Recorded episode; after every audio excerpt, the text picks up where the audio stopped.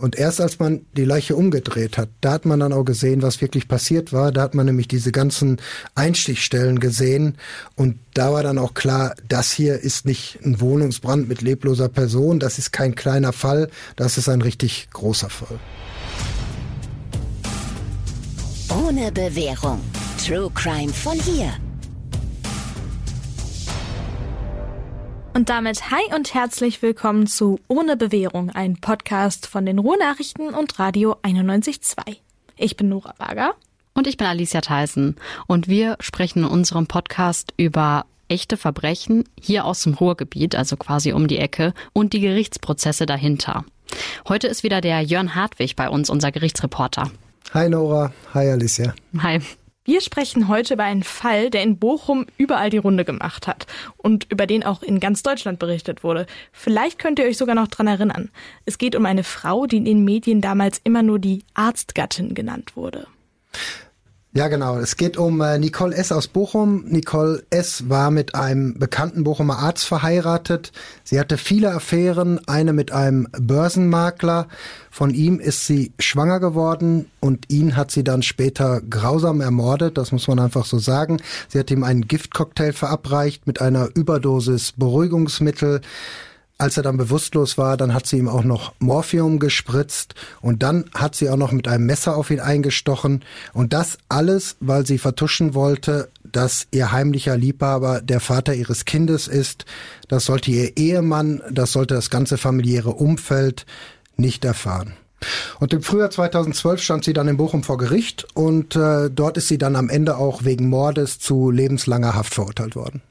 Na, das war so ein Fall, der war natürlich damals unwahrscheinlich emotional beim Prozess. Da war fast immer jeder Platz besetzt. Du warst damals ja auch dabei, Jörn, als äh, Gerichtsreporter natürlich. Genau. Ähm, was war das denn damals so für eine Stimmung? Ich kann mir jetzt vorstellen, das war gerade bei den Zuschauern jetzt nicht nur Emotion und Mitgefühl, sondern da war auch ziemlich viel Sensationslust dabei, oder? Das würde ich auch sagen. Da waren einfach unwahrscheinlich viele Zuschauer damals. Das hat man wirklich nur selten. Bei Marcel H., dem Kindermörder aus Herne, über den wir ja auch in unserem Podcast schon gesprochen haben, mhm. da war das auch. Da waren auch so viele Leute da, vor allen Dingen am Anfang und am Ende. Aber dann vielleicht doch nicht so viele wie bei Nicole S. Ich weiß noch, dass die ersten Zuschauer damals schon vor dem Gericht standen, als es draußen noch dunkel war. Das war so kurz nach halb sieben. Es war ziemlich kalt und sie mussten da ziemlich lange warten, weil das Gericht äh, um diese Uhrzeit noch gar nicht auf hatte. Warst du denn eigentlich auch so früh da? Ich war auch früh da, aber nicht so früh. Aber als ich ankam, da standen die Leute immer noch vor der Tür. Ich bin dann äh, dahin gegangen, einige kannte ich auch, Dauerzuschauer, die immer da sind, hab die ersten dann gefragt, na, wie lange steht ihr schon hier? Und dann haben sie mir das gesagt, seit halb sieben. Ich muss aber auch nicht so früh kommen. Bei solchen großen Verfahren, da gibt's immer Akkreditierungsverfahren. Das heißt, wir Journalisten äh, müssen uns quasi bewerben, um über den äh, Prozess berichten zu können. Wir müssen unseren Namen geben, unseren Presseausweis, müssen sagen, für wen wir berichten, zum Beispiel für die Ruhrnachrichten. Und wenn man dann die Fristen nicht verpasst bei so einem Akkreditierungsverfahren, dann klappt das in der Regel auch, dann hat man seinen Platz sicher. Aber ich weiß noch, ich war tatsächlich auch mal so früh unterwegs beim ganz anderen Verfahren, auch schon lange her, 2004, ähm, das große Mannesmann-Verfahren am Düsseldorfer Landgericht. Da stand damals Josef Ackermann vor Gericht, der damalige Chef der Deutschen Bank. Ja, da war ich nicht akkreditiert, da musste ich auch so früh raus und dann stand ich tatsächlich auch um 7 Uhr da vor dem Zuschauereingang mit einem Kaffeebecher in der Hand, den ich mir beim Bäcker geholt habe und habe gewartet, dass ich einen der Plätze dann auch krieg. Hier in Bochum bei dem Verfahren gegen Nicole S., da habe ich die Wachtmeister später mal gefragt, äh, wie viele Leute waren eigentlich da. Die haben die nämlich gezählt. Die sind auf über 100 gekommen am ersten Verhandlungstag. Oh. Alle sind dann nicht ins Gericht, äh, in den Saal reingekommen, weil so groß äh, ist er dann doch nicht, so viele Plätze gibt es dann doch nicht. Es waren wohl so 80, die reingekommen ist, die hatten alle extra so kleine Platzkarten gekriegt und äh, dazu noch sicherlich äh, 20 Journalisten, würde ich sagen. Aber um nochmal auf deine Frage zurückzukommen, äh, ich würde schon sagen, das war jede Menge ähm, Sensationslust dabei. Alle wollten Nicole S. sehen, die Mörderin, wie es damals immer hieß, die Mörderin aus besseren Kreisen.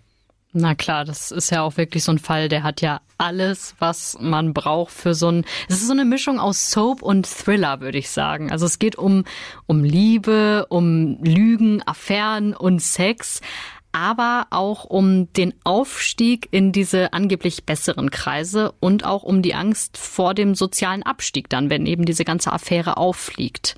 Ähm, und vor allem, das muss man jetzt auch sagen, es ging um einen kleinen Jungen den Sohn der Angeklagten. Der Junge, der war damals gerade mal elf Tage alt, als seine Mama festgenommen worden ist. Man muss sich das mal vorstellen, Mama ist im Gefängnis und Papa ist tot.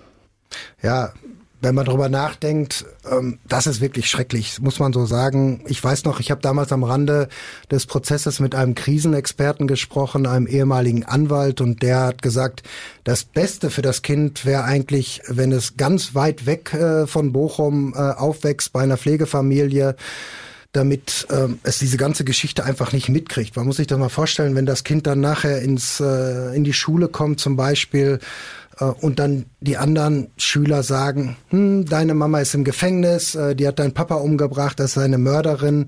Das mag man sich ja gar nicht vorstellen. Das ist einfach ähm, grausam.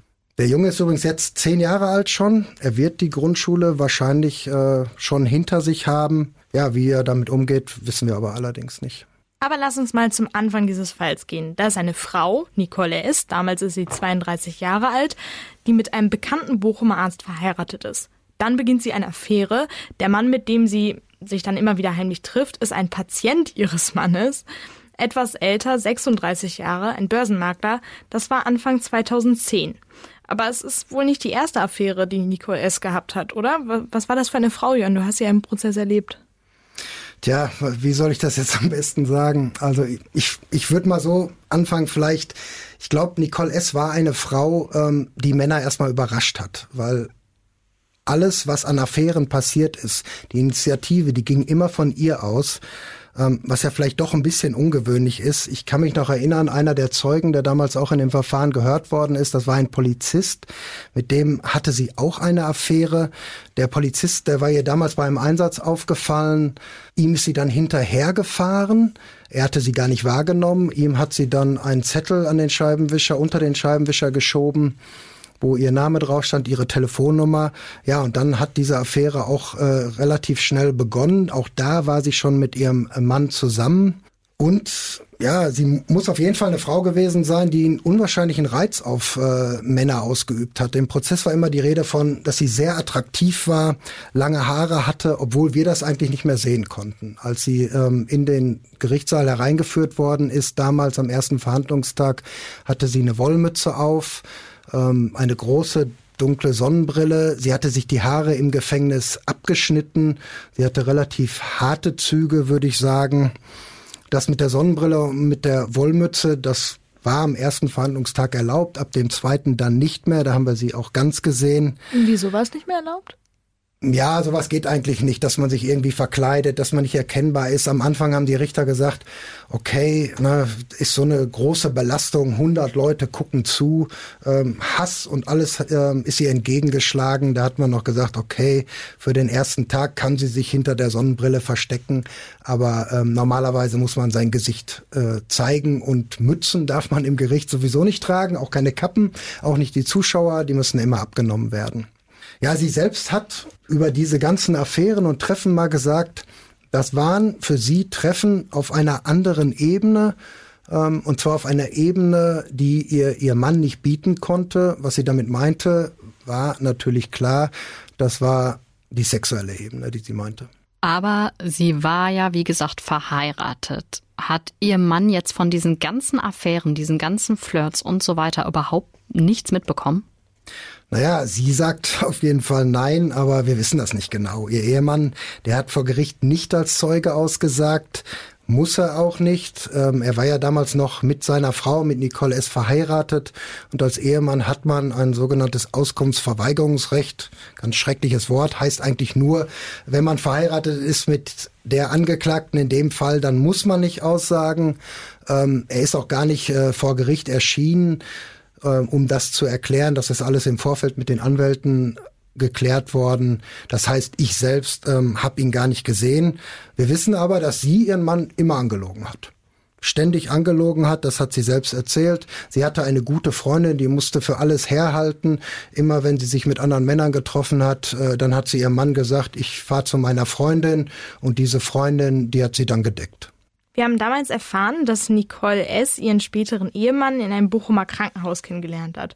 Er war Arzt, sie war Krankenschwester. Das soll 1999 gewesen sein. Sechs Jahre später hat er dann die Bochumer Praxis seines Vaters übernommen und sie hat er mitgenommen. Sie war bei ihm angestellt und schließlich drei Jahre später, also im Jahr 2008, haben die beiden geheiratet. Aber eine glückliche Ehe kann das ja wohl nicht gewesen sein, nach allem, was wir bisher gehört haben. Naja, was die Ehrlichkeit angeht, äh, wahrscheinlich nicht und auch auf der sexuellen Ebene zumindest von ihrer Seite wahrscheinlich auch nicht, aber es war ja nie so, dass Nicole S. ihren Mann verlassen wollte. Das nicht ihr Mann und auch dessen Vater schon waren relativ angesehene Personen, sind relativ angesehene Personen in Bochum und äh, es ist jetzt nicht so, dass jeder die kennen würde, das nicht. Aber für sie als Krankenschwester war das ja schon ein sozialer Aufstieg, es war finanzielle Sicherheit, die sie auch auf keinen Fall aufgeben wollte. Genau deshalb hat sie ihren Liebhaber am Ende ja auch umgebracht. Bei der Polizei hat sie später mal gesagt, er, also der Liebhaber, war eine Bedrohung für meine Familie. Ja, das zeigt ja ganz klar, dass sie ihre Familie eben nicht bereit war zu verlassen. Sprich, das war wirklich nur eine Affäre. Aber jetzt hat ja das ganze Drama angefangen, weil sie schwanger geworden ist. Da fragt man sich natürlich erstmal, warum die nicht verhütet haben. Oder, und das ist jetzt dann die nächste Theorie, wollte sie das Kind vielleicht sogar, also egal von wem, und es dann vielleicht sogar ihrem Mann unterschieben. Das könnte man sich ja auch vorstellen, um, um vielleicht ihre Position als Arztehefrau zu festigen. Und das klingt total gemein, aber es wurde damals ja sogar vermutet. Ja, das stimmt. Der Anwalt der Eltern der Opfer, der hat gesagt, vielleicht ist sie nur deshalb schwanger geworden, um ihre Position zu festigen, ihre Position in der Familie des Mannes. Sie hat ihrem Mann auf jeden Fall gesagt, das Kind ist von dir. Also sie hat den immer angelogen von Anfang an und das hat er auch geglaubt. Äh, selbst als die Polizei damals gekommen ist in die Wohnung der beiden, einen Tag nach dem Mord, da hat er noch gesagt, was soll der ganze Quatsch? Natürlich ist das Kind von mir. Und das spricht ja wieder dafür, dass er echt keine Ahnung von dieser Affäre hatte. Wahrscheinlich nicht. Er hat die Polizisten damals auf jeden Fall äh, recht freundschaftlich begrüßt, als sie damals gekommen sind, sie geklingelt haben. Da hat er sogar noch Scherze gemacht. Er hat damals Fußball geguckt, hat die Tür aufgemacht und hat dann gesagt, sinngemäß, was wollt ihr denn? Ihr habt euch in der Tür vertan. Aber die Polizisten hatten sich eben nicht in der Tür vertan. Äh, sie wollten schon ganz genau in dieses Haus. Sie wussten nur noch nicht, wer der Täter war. Er oder sie. Sie hatten auf jeden Fall schon äh, einen Durchsuchungsbeschluss dabei, um die ganze Wohnung auf den Kopf zu stellen. Lasst uns da mal kurz einhalten. Den Begriff Durchsuchungsbeschluss hört man ja in jedem Krimi ständig, aber was heißt das eigentlich genau? Wie kommt man daran? Grundsätzlich hat nämlich jeder das Recht, in seiner Wohnung in Ruhe gelassen zu werden. Das steht sogar im Grundgesetz in Artikel 13. Da heißt es, die Wohnung ist unverletzlich. Die Wohnung darf nur durchsucht werden, wenn der Verdacht besteht, dass man eine Straftat begangen hat. Aber auch dann müssen bestimmte Regeln eingehalten werden. Ein Durchsuchungsbeschluss wird von der Polizei oder der Staatsanwaltschaft beantragt und erlassen darf ihn aber grundsätzlich nur ein Richter als unabhängige und neutrale Instanz. Es gibt allerdings auch Ausnahmen. Wenn Gefahr im Verzug ist, können Polizei und Staatsanwaltschaft auch direkt handeln. Sie müssen aber trotzdem immer erst versuchen, einen Richter zu erreichen. Wenn die Polizei den Durchsuchungsbefehl hat, dann kann sie in der Wohnung Beweise sichern und auch Personen festnehmen. Jetzt wieder zurück zu unserem Prozess. Ich frage mich immer, was sich Nicole S. damals gedacht hat, dass sie irgendwie dann davon kommt, dass niemand rauskriegt, dass sie eine Affäre hatte, dass das Ganze sowas wie der perfekte Mord ist, erst vergiftet und dann noch mit dem Messer niedergestochen. Ich meine, da war ja ihre beste Freundin, die sie immer gedeckt hat. Und es war ja auch klar, dass die Polizei sofort auch im Freundeskreis des Opfers sucht. Von daher war ja ziemlich klar, dass der Fokus der Ermittlungen dann auch direkt auf die Angeklagte gerichtet wird. Na klar, auf jeden Fall. Und das hat die Polizei ja auch so gemacht. Die Kripo, die war ja schon einen Tag später bei ihr, äh, weil das natürlich klar war, diese Affäre war nicht geheim zu halten. Der Leiter der Mordkommission, der damals den Prozess ausgesagt hat, der hat gesagt, wir wussten eigentlich sofort, dass das spätere Opfer ein Date mit Nicole S. hat. Aber, wie schon gesagt, der Täter hätte ja auch der Ehemann sein können. Eifersuchtstaten haben wir ja leider vor Gericht nicht so selten. Jetzt hast du ja gerade erzählt, dass ähm, ihr Mann, also der Arzt, total locker war. So, er hat ja noch Scherz gemacht. Aber wie hat sie reagiert, als die Polizei da vor der Tür stand? Oh, sie stand äh, sofort unter Strom. Der Leiter der Mordkommission, der hat damals gesagt, als ich den beiden gesagt habe, worum es geht und dass jemand äh, tot ist, da hat bei ihr der Adamsapfel gezuckt. Da hat sie geschluckt, ihr Blick ging nach unten und dann hat sie leise gesagt, den kenne ich näher. Aber ein Geständnis abgelegt hat sie da noch nicht. Sie hat ja erstmal sogar noch versucht, die Beweise zu vernichten. Da war doch immer von einer Tüte die Rede, die durch ein Dachfenster geschmissen wurde. Genau, sie hat die Polizisten damals gefragt, ob äh, sie mal kurz nach ihrem Sohn gucken kann, ihr Baby, elf Tage alt, äh, du hast es ja vorhin schon gesagt. Das durfte sie natürlich auch, so ne, wollten die Polizisten dann auch nicht sein, haben gesagt, klar, dürfen sie mal eben nach ihrem Kind gucken. Und äh, Nicole S. ist dann hochgegangen. Aber einer Polizistin, die damals dabei war, der ist das Ganze so ein bisschen komisch vorgekommen und die ist hinterhergegangen. Und die hat Nicole S. dann gesehen, ganz oben, oberste Etage am Dachfenster. Das Fenster war auf, sie hat es gerade zugemacht. Und was daran so komisch war, war das Kinderzimmer. Das war eigentlich eine Etage tiefer. Und dann haben die Polizisten auf dem Dach, also neben dem Fenster, aus dem sie das rausgeschmissen hat, auch die Tüte gefunden. Und zwar mit der Tatwaffe. Das war ein Käsemesser und außerdem noch ein völlig blutverschmiertes Deutschland-Trikot, das das Opfer getragen hatte. Da muss man jetzt noch dazu sagen, die Tüte hatte sie eigentlich erst hinter ihren Klamotten im Schlafzimmer versteckt. Da wären sie aber natürlich sofort gefunden worden, weil die Polizisten, wie gesagt, den Durchsuchungsbeschluss für die Wohnung und die Praxis hatten. Das war ihr natürlich sofort klar.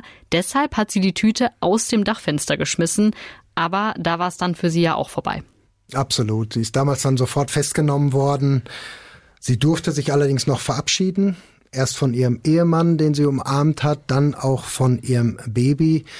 Ähm, ich weiß noch, da war eine Polizistin, die hat vor Gericht äh, diese Szene dann nochmal erzählt und ähm, sie hat gesagt, es ist ihr wirklich schwer gefallen, sich zu trennen, vor allem von ihrem Kind, kann man sich ja auch vorstellen. Sie hat gesagt, das war wirklich eine, eine Szene, die auch ihr nahe gegangen ist, ähm, die sie selbst ergriffen hat. Gehen wir von diesem hochemotionalen Moment dieser Verabschiedung mal einen Schritt zurück. Gucken wir uns die Tat selbst an. Was ist damals eigentlich passiert? Das war am 2. September 2011. Nicole S. hatte gerade ihr Kind zur Welt gebracht, einen kleinen Jungen. Der war ja gerade erst mal elf Tage alt, als sie verhaftet wurde. Der Junge war an diesem Abend bei ihrem Ehemann, der, wie schon gesagt, davon ausging, dass er auch der Vater ist. Ja, genau, so war das. Nicoles war mit ihrem Liebhaber verabredet, was der Mann natürlich nicht wissen durfte. Ähm, die beiden wollten zusammen Fußball gucken. Deutschland hat damals gegen Österreich gespielt, das Spiel auch äh, gewonnen. Zumindest hat er, der Liebhaber, gedacht, dass die beiden zusammen Fußball gucken wollen. Ihr Mann hat sie natürlich wieder gesagt, ich fahre zu meiner Freundin, also die Standardausrede, wenn sie sich mit anderen Männern getroffen hat. Und ihren Liebhaber, den sie dann später umgebracht hat, dem hat sie sogar noch, ganz perfide, jetzt wenn man sich äh, das nochmal in Erinnerung ruft, dem hat sie sogar noch eine SMS geschrieben, ähm, die lautete, ich habe eine Überraschung für dich, Schnute, so hat sie sich damals ausgedruckt. Ja, und diese Überraschung war dann ein Kakao mit Amaretto, ähm, den sie mitgebracht hatte. Den hat er auch getrunken. Was er natürlich nicht wusste, in diesem Kakao mit Amaretto ähm, war eine Überdosis Beruhigungsmittel. Und zwar richtig starke Beruhigungsmittel, wie sie auch in der Psychiatrie gebraucht werden. Na, das muss ihn dann ja entsprechend ziemlich umgehauen haben, oder? Absolut. Ähm, er hat das auch ziemlich schnell gemerkt. Nicole S. hat später bei der Polizei mal erzählt, dass er sie gleich gefragt hat, ist da irgendwas in dem Drink? Aber für ihn war es eigentlich schon zu spät. Er ist zusammengesagt, ist bewusstlos geworden aber das hat ihr ja trotzdem immer noch nicht gereicht. Äh, du hast am Anfang schon gesagt, sie hat ihm dann noch Morphium gespritzt, genau. das sie heimlich aus der Praxis ihres Mannes mitgebracht hatte. Und dann ist sie in die Küche gegangen, hat ein Käsemesser geholt und hat 14 Mal auf ihren Liebhaber eingestochen. Drei Stiche davon sind direkt ins Herz gegangen. Die war natürlich dann auch äh, sofort tödlich. Ja, und als sie das nach ihrer Festnahme bei der Polizei erzählt hat, da hat sie richtig geweint und sie hat gesagt, ich habe alles kaputt gemacht, aber ich war einfach nur wütend. Das war jetzt die Tat. Aber stellt sich ja die Frage, wie ist die Polizei überhaupt so schnell auf die Tat aufmerksam geworden? Das ist, hing eigentlich nur damit zusammen, dass es ein Feuer gab. Eine junge Frau, die mit ihrem Freund in der Stadt feiern war und erst morgens früh nach Hause kam, die hatte gesehen, wie dichter Qualm aus der Wohnung gekommen ist. Also aus der Wohnung des Liebhabers. Durch die Rollos, die unten waren. Genau, diese Frau, 21 Jahre alt damals, die hat diesen Qualm gesehen, genau wie du gesagt hast. Sie hat dann blitzschnell gehandelt. Sie hat überall Sturm geklingelt. Sie hat die Bewohner wach gemacht, hat gesagt, es brennt. Ihr müsst alle ganz schnell raus. Äh, in die Wohnung ähm, des Liebhabers von Nicole S. ist sie nicht reingekommen. Erst nicht. Ähm, dann hatte aber eine Nachbarin doch wohl einen Schlüssel. Dann sind die da doch noch rein mit dem Handtuch äh, vor dem Mund, weil da so beißender Qualm rauskam. Aber sie kam da nicht weiter. Ich meine, da wäre auch noch ein Taxifahrer gewesen, der damals geholfen hat. Aber man kam einfach nicht rein und dann kam aber dann irgendwann natürlich auch schon Feuerwehr und Polizei. Ich weiß noch, äh, der Richter, der damals das äh, Mordverfahren am Bochumer Schwurgericht äh, geleitet hat, Hans-Joachim Mankel, der hat dieser jungen Frau dann sogar noch ein Extralob äh, ausgesprochen im Prozess. Sie hat ihr gesagt, sie haben sich vortrefflich verhalten, prima. Prima, das war so ein Wort, äh, das hat er sehr, sehr gerne benutzt. Das war so seine Ausdrucksweise. Er hat dann auch noch gesagt, ja, sie haben die anderen äh, Bewohner alarmiert und sie haben gerettet, was noch zu retten war. Okay, wir haben also jetzt diesen Brand in der Wohnung, aber da denkt jetzt natürlich noch niemand an den Mord, der ja kurz vorher passiert sein muss. Ja, konnte ja eigentlich auch keiner. Auch die Polizei hat daran nicht gedacht. Ähm, ich weiß noch, äh, ich kann mich noch an den Polizisten erinnern, der damals mit den ersten Ermittlungen betraut war. Er war noch gar nicht so lange bei der Polizei. Ähm, man hatte gedacht, Wohnungsbrand mit lebloser Person. So war die Meldung, die damals bei der Polizei eingegangen ist. Und da hat man gesagt, ja gut, da schicken wir mal den jungen Kollegen hin. Äh, das kriegt er schon hin, das kann er mal übernehmen. Und auch er hatte ja auf den ersten Blick gar nicht gesehen, äh, was überhaupt passiert ist. Das Opfer, das lag damals neben dem Bett, allerdings andersrum, also mit den Füßen zum Kopfteil, was natürlich schon ein bisschen komisch war. Und dann hat man diese Person auf einem Tuch nach draußen gezogen und erst als man die Leiche umgedreht hat, da hat man dann auch gesehen, was wirklich passiert war. Da hat man nämlich diese ganzen Einstichstellen gesehen und da war dann auch klar, das hier ist nicht ein Wohnungsbrand mit lebloser Person, das ist kein kleiner Fall, das ist ein richtig großer Fall. Die Frage ist jetzt natürlich, hat die Mörderin, also Nicole S., den Brand gelegt oder war es ein zufälliger Brand? Ja, man weiß das nicht so genau. Also sie war relativ überrascht, als die Polizisten ihr äh, gesagt haben, dass es in der Wohnung gebrannt hat. Ähm, sie hat aber auch erzählt, äh, dass sie geraucht hat. Sie muss unwahrscheinlich viel geraucht haben. Vielleicht ist äh, eine Zigarettenkippe runtergefallen, dass so der Brand entstanden ist. Kann wirklich sein. Was ein bisschen komisch ist bei der ganzen Sache. Ähm, die Polizei hat damals auch festgestellt, dass die Brandmelder alle abmontiert waren. Ähm, sie hat gesagt, ich habe das nicht gemacht. Kann sein wenn in der Wohnung viel geraucht worden ist, da sind doch unwahrscheinlich viele Marihuana-Tüten und so gefunden worden, kann natürlich sein, dass die die Rauchmelder abmontiert haben, damit der Alarm nicht losschlägt. Äh, also das ist wirklich so eine Frage, die kann man nicht beantworten. Fakt ist, es hat gebrannt. Vielleicht hat sie das zur Vertuschung gemacht. Vielleicht war es aber auch wirklich Zufall. Was ich die ganze Zeit nicht verstehe, ist, wieso ist die Affäre nicht einfach weitergegangen? Man hätte dem Ehemann ja sagen können, hier, das ist dein Kind, der hätte das wahrscheinlich nie hinterfragt und dann hätte Nicole S. sich heimlich weiter mit ihrem Liebhaber treffen können und dann wäre ja alles einfach so weitergegangen wie vorher. Ja, klar, hätte sie sich wahrscheinlich auch so gewünscht, äh, denke ich zumindest mal.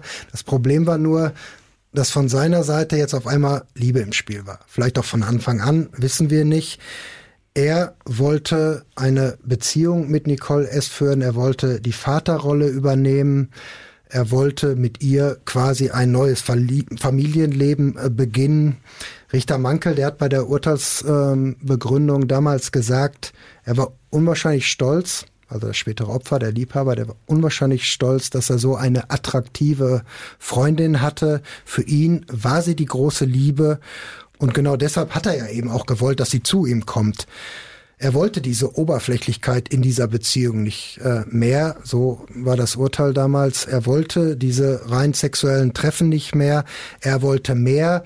Von ihrer Seite kam aber nicht mehr. Ihr ging es ebenfalls laut Urteil nur darum, um äh, diese sexuellen Treffen. Und das war ja eben das, was Nicole S. laut eigener Aussage in ihrer Ehe gefehlt hat. Sprich, deswegen ist sie bei dem Liebhaber geblieben. Obwohl wir inzwischen wissen, dass sie nicht nur ihren Ehemann von vorne bis hinten belogen hat, sondern auch den Liebhaber.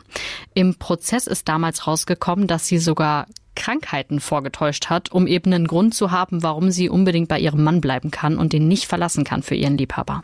Ja, wir haben damals gehört, dass sie zum Beispiel was von Brustkrebs erzählt hat, äh, dass es eine schwierige Situation ist, gerade in ihrer Familie, dass sie halt krank ist und dass sie ähm, ihrer Familie das nicht antun kann. Sie hat also immer irgendwelche Ausreden erfunden, um ihren Liebhaber ruhig zu stellen. Sie hat nicht mit ihm gebrochen. Sie hat ihn quasi sich warm gehalten, ist vielleicht äh, keine schöne Formulierung, aber so war es irgendwie sie hat ihm auf jeden Fall immer signalisiert, jetzt ist nicht der richtige Moment, jetzt kann ich meine Familie noch nicht verlassen, aber vielleicht später mal. Das ging ja auch eine ganze Weile zwischen den beiden. Ähm, über ein Jahr haben die sich da gedatet und er scheint das ja alles erstmal so hingenommen zu haben und geglaubt zu haben, der Liebhaber. Erstmal auf jeden Fall. Ähm, zumindest äh, haben wir das so im Prozess erfahren. Er hat aber auch nicht locker gelassen. Er hat Nicole S. schon unter Druck gesetzt. Sie hat später bei der Polizei mal gesagt, dass er die ganze Zeit auf einen Vaterschaftstest bestanden hat. Er wollte unbedingt diese letzte Gewissheit haben, weil er auch von Anfang an sicher war, dass er der Vater ist. Egal, was sie ihm erzählt hat, er hat immer fest geglaubt, ich bin der Vater. Und sie wollte diesen Test natürlich nicht. Sie hatte Angst davor und hat auch da immer wieder Ausreden erfunden, zum Beispiel, dass ihr Kind, ihr Säugling, ähm, gerade eine Mundinfektion hat, dass man da keinen Abstrich nehmen kann. Und äh, aber ihm war das am Ende egal. Egal, was sie ihm erzählt hat, er hat gesagt, ich bin der Vater, das weiß ich, das weißt du, und wenn du deinem Mann jetzt nicht erzählst, dass ich der Vater deines Kindes bin, dann mache ich das.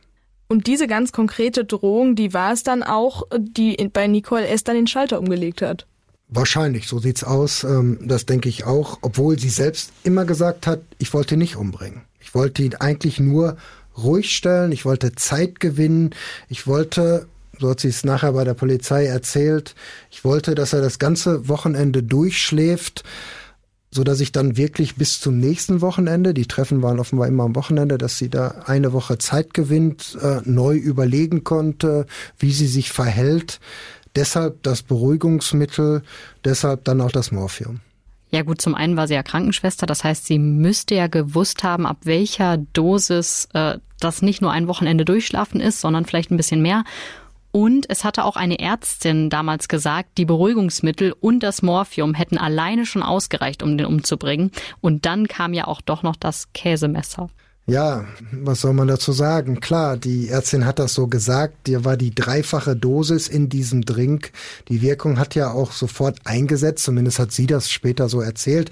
Alles, was sie bei der Polizei erzählt hat, das wissen wir übrigens nur deshalb, ähm, weil das im Prozess vorgelesen worden ist. Deshalb haben wir diese ganzen äh, Details. Äh, andere Zeugen gibt's ja von diesem Moment in der Wohnung nicht. Ja, klar hätte sie das wissen müssen. Ähm, und das war ihr wahrscheinlich im Unterbewusstsein auch klar. Und die Messerstiche passen ja dann auch nicht zu ihrer Erklärung, dass sie ihn gar nicht umbringen wollte. Ähm, aber was irgendwie noch ein bisschen unklar ist, wir hatten ja neben dem Käsemesser in der Tüte auch das Deutschland-Trikot des Liebhabers, das da ganz blutverschmiert drin war. Ein Teil der anderen Sachen hatte sie ja auch vorher schon weggeschmissen. Sein Laptop zum Beispiel und sein Handy. Das hat sie ja beides in einen Müllcontainer geworfen, damit keiner die SMS sieht, die sie sich noch hin und her geschickt haben. Und ausgerechnet dieses blutige Trikot nimmt sie mit nach Hause. Das finde ich schon seltsam. Absolut. Das Trikot, das bleibt einfach ein Rätsel in diesem Fall. Da gibt's keine Antwort drauf. Ähm, sie selbst hat mal gesagt, dass sie sich das auch nicht erklären kann. Ist ja auch unlogisch, dass man ausgerechnet das Messer die, ne, und das blutige Trikot äh, mit nach Hause nimmt. Sie kann sich auch nicht erklären, warum sie es ihrem Liebhaber überhaupt ausgezogen hat. Also ist alles irgendwie äh, komisch. Ich selbst kann mir nur vorstellen, dass das eine absolute Ausnahmesituation war, ähm, dass sie da an bestimmte Dinge gedacht hat und an andere eben nicht mehr. Ähm, es war aber nicht so im Prozess, dass äh, sie jetzt nicht klar im Kopf war, also dass sie vielleicht äh, vermindert schuldfähig war. Bei solchen großen Verfahren gibt es natürlich immer einen Psychiater, der die Richter unterstützt und die haben Nicole S. natürlich auch untersucht und die haben gesagt, nein, also Sie war nicht vermindert steuerungsfähig, so heißt das dann immer. Sie wusste schon, äh, was sie tat und das Unrecht der Tat, sind jetzt alles so juristische Formulierungen, aber so heißt das immer, das Unrecht der Tat war ihr auch bewusst Was der Psychiater damals aber auch gesagt hat, war, diese ganze Tat, dieser Mord ist absolut wesensfremd, absolut persönlichkeitsfremd. Nicole S. war eigentlich eine Person, die jedem Konflikt aus dem Weg gegangen ist. Und nochmal zurück zu den SMS. Das ist auch ganz interessant. Im Prozess war mal die Rede davon, dass sie ihm 1500 SMS geschrieben hat. Damals, 2011, da hat man noch SMS geschrieben. Heute ist das ja nicht mehr. Und äh, ja, manche hat sie dann unterschrieben mit äh, deine Klosterschülerin. Diese Kosenamen passen ja dann überhaupt nicht zu dem, wie sich Nicole S. im Prozess gegeben hat. Das muss ja eine total schwierige Situation gewesen sein. Da waren viele Zuschauer da. Sie war für die meisten die Hassfigur. Die Frau, die sich angeblich beim Arzt eingeschlichen hat, ihm ein Kind unterjubeln wollte und dann zur Mörderin geworden ist. Wie passt denn die Frau, die dann im Gericht da auf der Anklagebank saß, zu der Frau, die aus diesen ganzen Nachrichten kommt und die so viele Liebhaber hatte?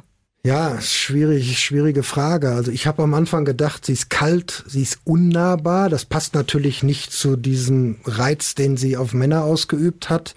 Aber so hat sie sich ähm, vor Gericht präsentiert. Sie hat eigentlich nie zu uns geguckt, nie zu den Zuschauern. Sie hat immer nach vorne geguckt, zu den Richtern, zu dem Staatsanwalt.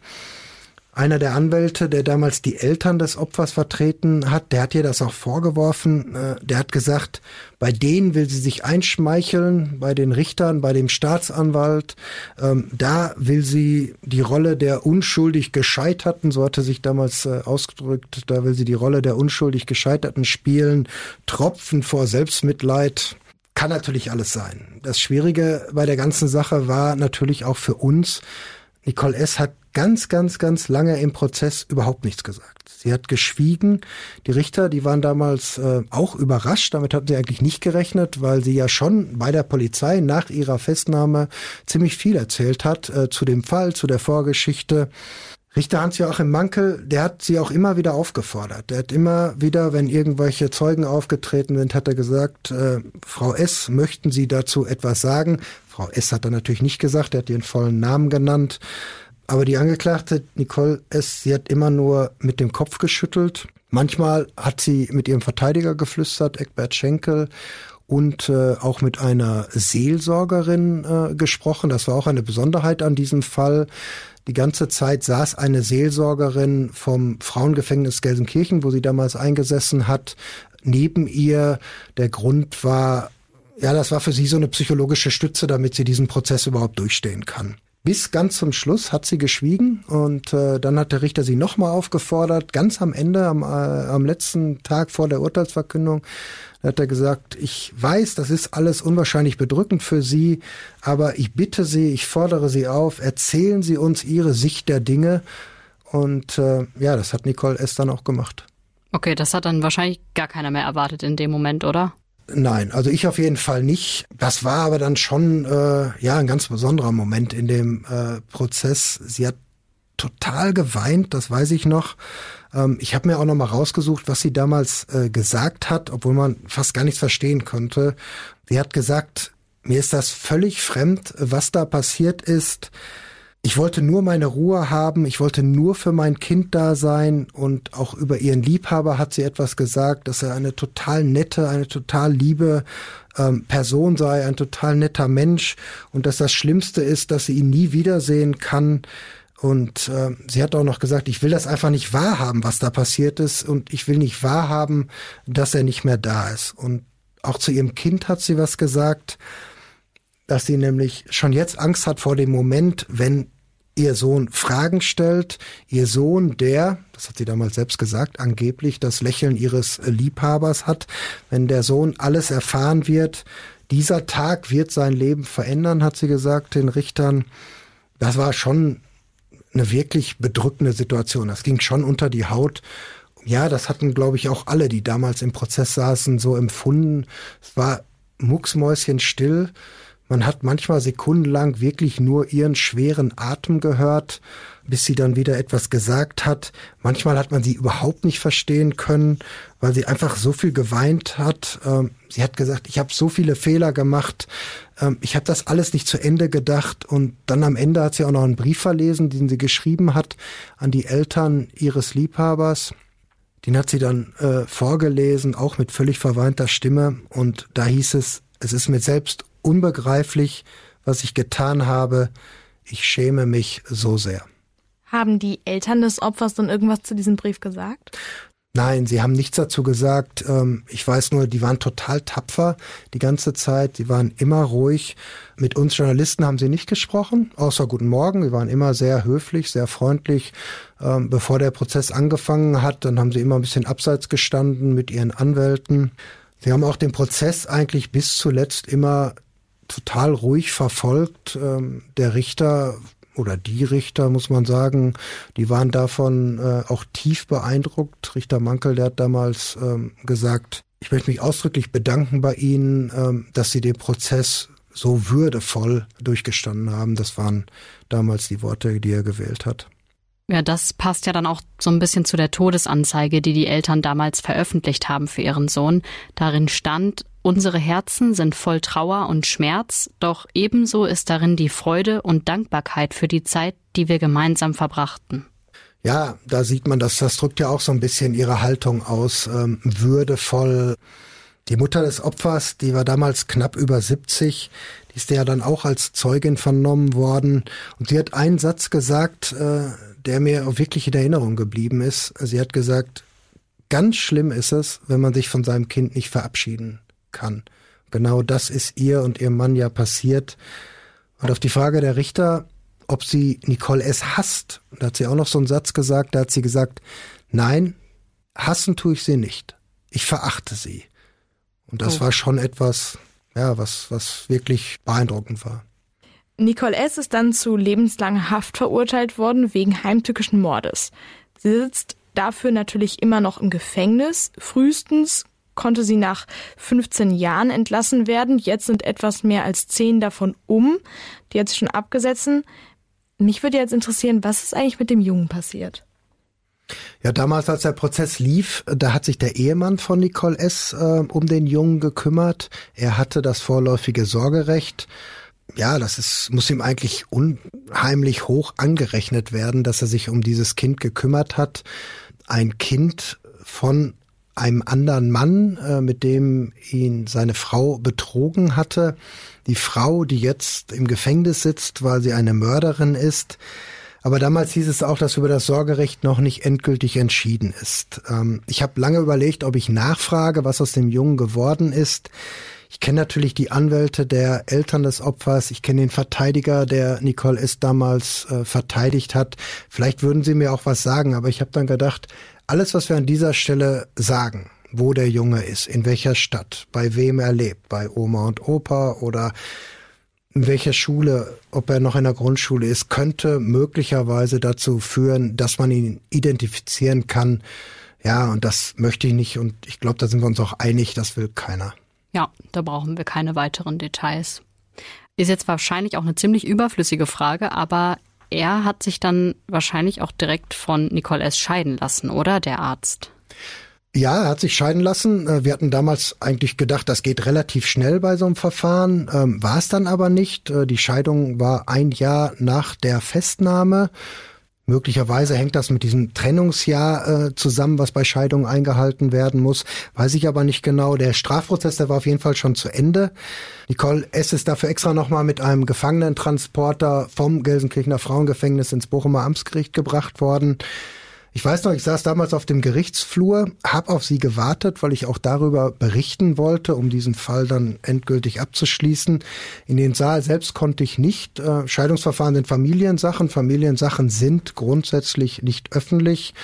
Das Ganze war aber in einem ganz kleinen Saal im Bochumer Amtsgericht und diese kleinen Säle die haben nicht so einen Hintereingang. Also die ganzen großen Strafprozesssäle, wo zum Beispiel Mordfälle verhandelt werden, da kommen die Angeklagten von dem Zellentrakt, der immer irgendwo unterm Gericht ist, entweder mit dem Fahrstuhl oder die Treppe direkt von hinten rauf mit den Wachtmeistern. Hier war es aber so, sie musste über einen ganz langen, schmalen Flur laufen bis zu diesem Saal. Äh, sie hatte Handschellen an den Händen, die sie unter einem Tuch versteckt hat. Ja, und sie ist dann da reingegangen. Wie gesagt, ich konnte nicht äh, mit rein, habe dann nachher nachgefragt einfach, äh, was ist passiert. Ja, und dann habe ich die Nachricht bekommen. Äh, die beiden sind geschieden und dann ist sie auch wieder zurückgebracht worden. Meinst du denn, äh, der Junge konnte seine Mutter im Gefängnis besuchen? Ich meine, das Kind ist ja total unschuldig. Es kann ja nichts dafür. Ja, damals, ähm, da war das so, als der Prozess stattgefunden hat, da gab es diese Besuche, diese Mutter-Kind-Besuche. Die Richter haben dafür extra längere Besuchszeiten genehmigt. Das war so ein Akt, äh, ja, der Menschenliebe, wenn man so will, ein Entgegenkommen, weil das Kind, wie du schon gesagt hast, Nora, ja auch wirklich absolut unschuldig ist, nichts dazu kann. Ähm, wie es heute ist, weiß ich nicht. Aber der Fall war trotzdem noch nicht ganz abgeschlossen. Es ging dann immer noch weiter. Der Verteidiger von Nicole S. hatte damals auf Totschlag plädiert, was eine deutlich mildere Strafe bedeutet hätte. Und die Staatsanwaltschaft hatte auf Mord und lebenslang plädiert, so wie es die Richter auch am Ende entschieden haben. Aber Nicole S. wollte das Mordurteil ja dann nicht akzeptieren. Sie hat Revision eingelegt, aber daraus ist nichts geworden. Der Bundesgerichtshof hat die Revision verworfen, das heißt, das Urteil ist rechtskräftig. Ja, bis es soweit war, ähm, da ist noch was dazwischen passiert. Auch das war relativ dramatisch. Wenn man möchte, dass sein Urteil ähm, überprüft wird vom Bundesgerichtshof, dann legt man, wie du gesagt hast, Revision ein. Diese Revision kann man auch begründen. In diesem Fall, im Fall von Nicole S., sollte das ein ja, damals sehr angesehener äh, Jurist, deutschlandweit angesehener Jurist übernehmen, äh, der natürlich auch seinen Preis gehabt hätte. Aber das war wohl offensichtlich äh, nicht das Problem. Aber dieser äh, Jurist, dem ist dann was ganz Tragisches passiert. Er ist nämlich damals mit seiner Kanzlei genau in dieser Zeit umgezogen von Karlsruhe nach Berlin und kaum war er in Berlin. Äh, zwei Wochen später ist er eine Treppe heruntergestürzt und hat sich unwahrscheinlich schwer verletzt. An den Folgen dieser Verletzung ist er dann gestorben. Ja, deshalb konnte er die Revisionsbegründung für Nicole S. Äh, dann nicht mehr machen. Das hat ein Kollege übernommen. Aber wie schon gesagt, es, das Urteil ist ja rechtskräftig geworden. Wenn man das jetzt alles nochmal gehört hat, dann wäre das ja wirklich ein Fall, den man verfilmen könnte oder so ein Buch daraus schreiben könnte. Ja, das, das sehe ich auch so. Da hat übrigens schon mal ein anderer dran gedacht. Und zwar äh, direkt nachdem der Prozess zu Ende war. Da hat sich der Verteidiger von Nicole S. tatsächlich die Rechte an einem möglichen Buch sichern lassen. Oh Mann. Also wir drei, Dora, Alicia und ich, wir können das Buch so nicht schreiben, außer ähm, wir kaufen dem Anwalt die Rechte ab. Aber wir können einen Podcast drüber machen. Ja, das stimmt, das können wir natürlich machen. Ja, und das dank dir, Jörn. Danke, dass du uns heute die Geschichte von Nicole S., dem Arzt und ihrem Liebhaber erzählt hast. Sehr gerne. Bis zum nächsten Mal. Tschüss. Ciao.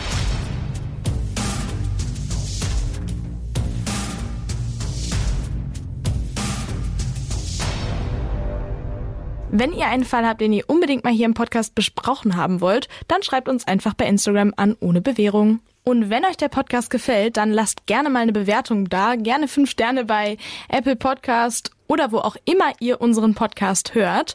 Und wenn ihr Feedback habt, dann schreibt uns gerne.